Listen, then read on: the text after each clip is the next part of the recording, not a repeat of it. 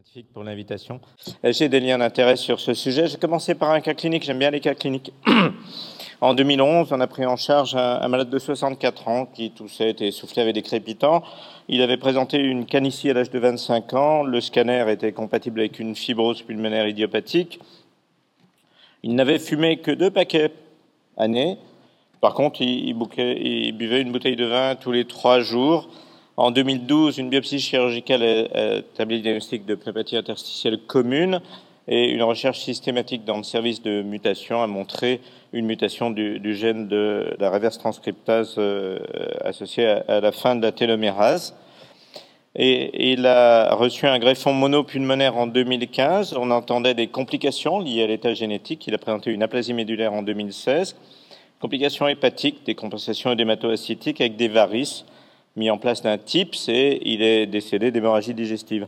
En, reprenant le dossier, je me suis aperçu qu'en 2012 avait été mise en évidence une mutation du gène SERPINA1, deux mutations du gène SERPINA1, ce qui, en, français pneumologique habituel, correspond à un déficit modéré en alpha-antitrypsine PISZ, qui était un des cofacteurs de l'hépatopathie dont ce malade est mort. Ceci nous permet de mettre en place ce dont on discute aujourd'hui.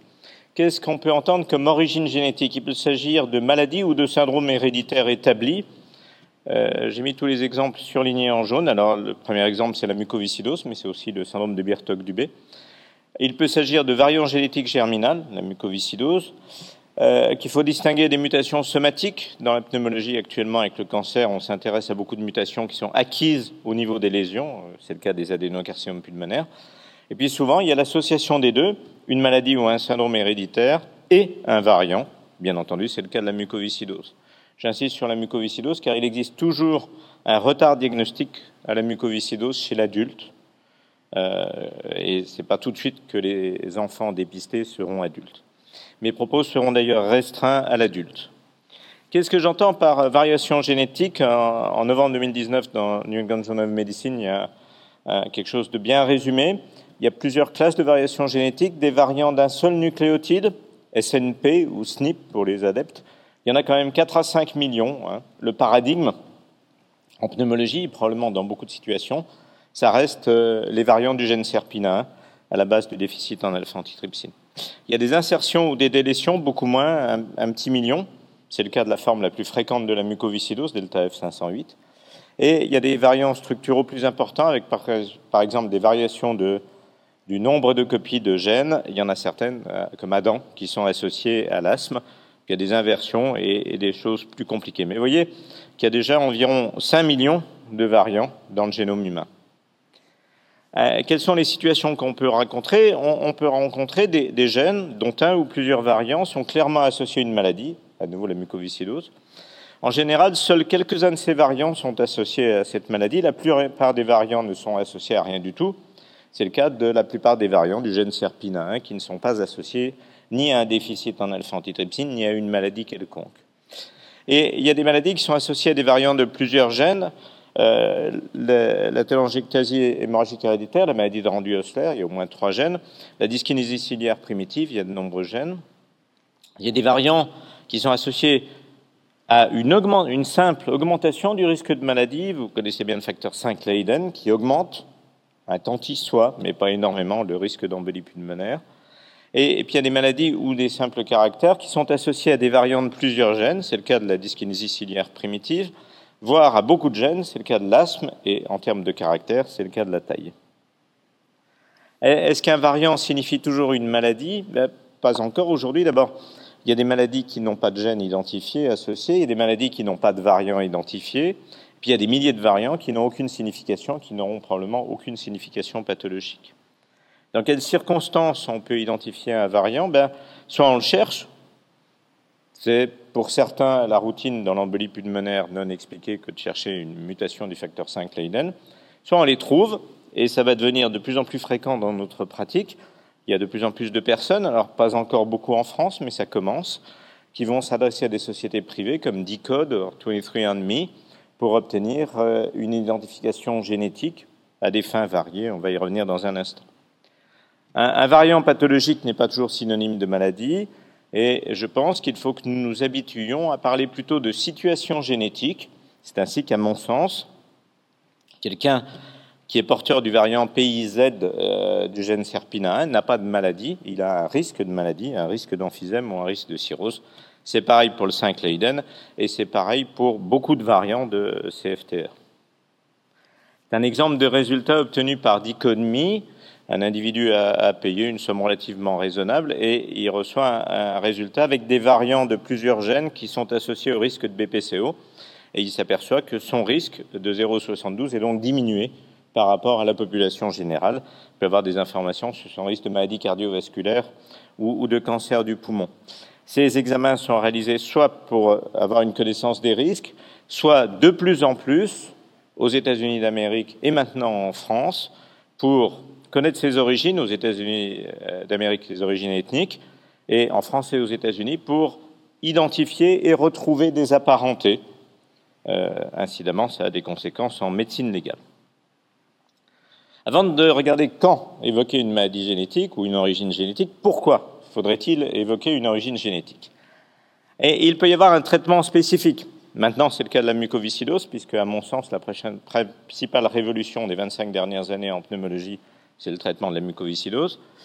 Euh, la maladie de pompe a un traitement, le déficit en alpha-antitrypsine a un traitement spécifique. Il peut y avoir une évolution particulière, c'est le cas de des hypertensions artérielles pulmonaires associées à des mutations du gène BMPR2. Et il peut y avoir d'autres organes à risque, l'aorte pour le syndrome de Marfan, le rein avec le risque de cancer du rein pour le syndrome du Hirtok du B, le risque de cancer du foie chez les malades porteurs d'un déficit en alpha-antitrypsine. Ça peut conduire à un renforcement de la prévention, on s'en sert de tabac, l'alcool par exemple dans le déficit, ou à l'information de la famille pour le dépistage, dans le cas des hypertensions artérielles pulmonaires familiales, ou pour la prévention, dans le cas du déficit en, alpha-antitrypsine.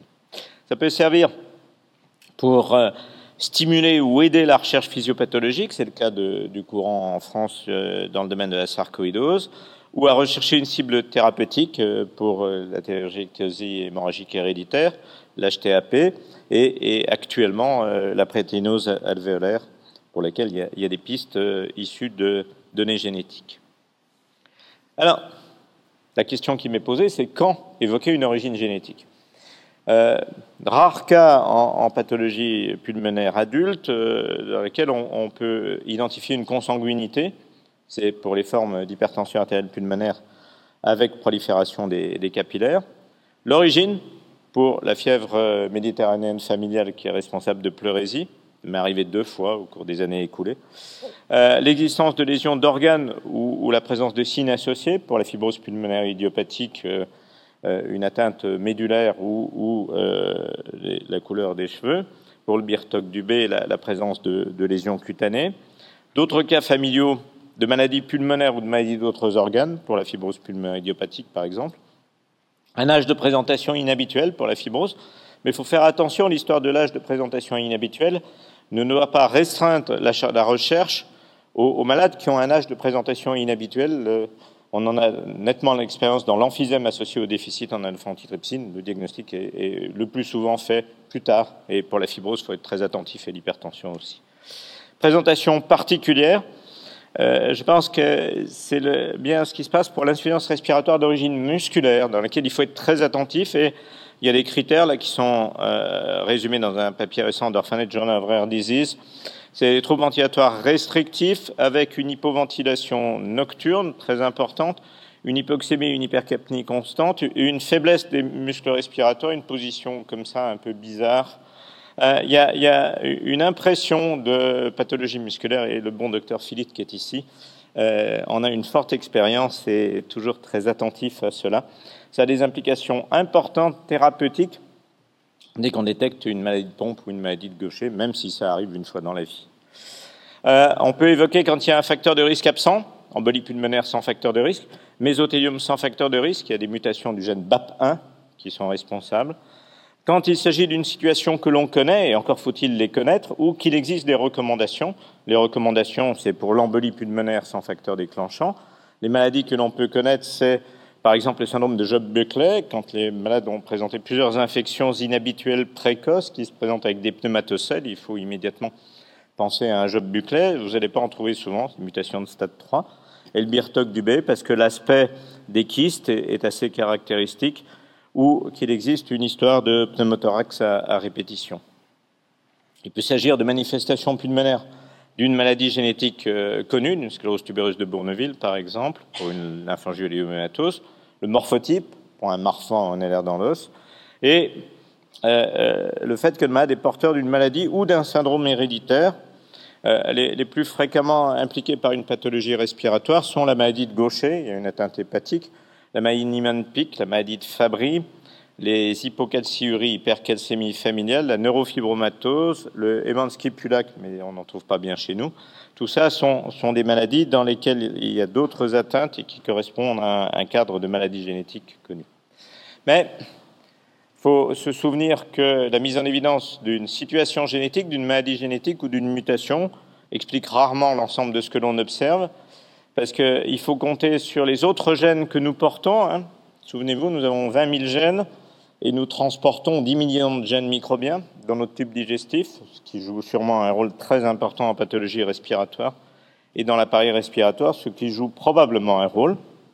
Et puis, euh, il y a ce que l'on appelle de nos jours l'exposome, qui va jusqu'à comporter des éléments sociaux. Alors, c'est, il y a un très bon résumé, une très bonne revue sur l'exposome dans euh, le numéro de Science d'avant-hier. Parmi les raisons pour évoquer une origine génétique, il y a l'information de la famille pour la prévention. J'ai mentionné l'information de la famille pour le dépistage, on va y revenir tout à l'heure. Mais l'information de la famille pour la prévention, est, un sujet délicat actuellement. D'abord, euh, l'identification du variant pour informer la famille n'est pas nécessaire. Si on fait le diagnostic d'une forme héréditaire d'une maladie, on peut informer la famille qu'il y a une forme héréditaire de la maladie. On n'est pas obligé d'avoir le variant. La mise en évidence du variant pose un problème qui est celui de la trace génétique. En règle générale, il m'est répondu, mais il n'y a pas de problème, c'est interdit pour euh, bloquer l'accès aux assurances et c'est interdit pour bloquer l'accès aux emplois dans des données euh, dans la littérature récente américaine, c'est bien rappelé. Aux États-Unis, il y a un truc qui s'appelle GINA, c'est pas l'asthme, c'est un truc qui empêche la discrimination. Mais d'abord, moi, je connais des tas de gens qui font des choses interdites. Puis on ne sait pas bien comment ça va venir dans les années qui viennent. Donc, si vous recommandez à un gamin de 18 ans de faire une recherche d'une trace génétique quelconque, sachez que ce sera quelque part et que quelqu'un y aura accès un jour s'il le veut et qui peut lui être opposé le fait qu'à 18 ans, il a cherché une trace génétique. Par ailleurs, euh, la trace génétique dans la famille a une efficacité qui reste discutable. Il commence à y avoir des données. D'abord, il y a euh, une revue de la Cochrane qui se posait surtout le problème de tout ce qu'on peut détecter quand on va vers 23andMe, euh, Ordicode ou leurs camarades. Et la Cochrane considérait en 2016, c'est une revue, une mise à jour d'une revue précédente, que la communication de risque basée sur l'ADN euh, ne change pas vraiment le comportement de façon efficace des, personnes. Donc ça, c'est pas très encourageant hein, pour chercher. Alors il y a des choses plus encourageantes. Euh, toujours euh, chez des clients qui sont allés chez 23andMe hein, de Decode, ils ont regardé à partir de facteurs de risque qui leur été transmis en termes cardiovasculaires ou, de cancer, si ça changeait quelque chose sur leur comportement vis-à-vis -vis du tabac. Ici, vous avez ceux qui n'ont jamais fumé. Alors, il n'y en a pas qui se sont mis à fumer. Il y a ceux qui fumaient avant, ils n'ont pas beaucoup. Ils ont juste euh, ceux qui fumaient avant, il y en a quand même 22% qui ont arrêté de fumer. Donc c'est plus encourageant. Ça veut dire qu'avec un signal génétique, on peut euh, stimuler les gens à arrêter de fumer. Et, il y a une revue générale dans euh, Health Psychology en 2018 dans laquelle j'ai découvert qu'il y avait un truc qui s'appelait Institute for Behavioral Genetics à Boulder et euh, eux, ils considèrent premièrement que ça n'a pas trop d'effets négatifs psychologiques, que ça dure pas, et que ça a un peu d'effet sur le comportement. Néanmoins, l'effet sur le comportement, ça n'a pas l'air de bien durer, donc je ne sais pas bien ce qu'il faut dire. Pour résumer mon propos, quand est-ce qu'il faut évoquer une origine génétique? Eh bien, écoutez, c'est simple. Il faut interroger les malades, c'est une activité assez originale. Il faut examiner les malades, ce qui est encore plus original une fois qu'on les a interrogés et examinés, alors il faut les interroger assez loin hein, sur leurs antécédents euh, et choses comme ça, les situations là où c'est difficile. Le, pire, c'est le syndrome des antiphospholipides, parce que si c'est un homme, il ne saura jamais toutes les histoires d'avortement et de fausses couches dans la famille, parce qu'il ne sera pas au courant de ce qui est arrivé aux dames. Tandis que si c'est une dame, elle est au courant de tout ce qui est arrivé à sa tante. Et puis, il faut réfléchir aux conséquences pour le malade. En général, ça peut l'aider. Aux conséquences pour la famille, si on a décidé de parler à la famille, il faut réfléchir avant. Je suis à vos dispositions pour répondre à vos questions.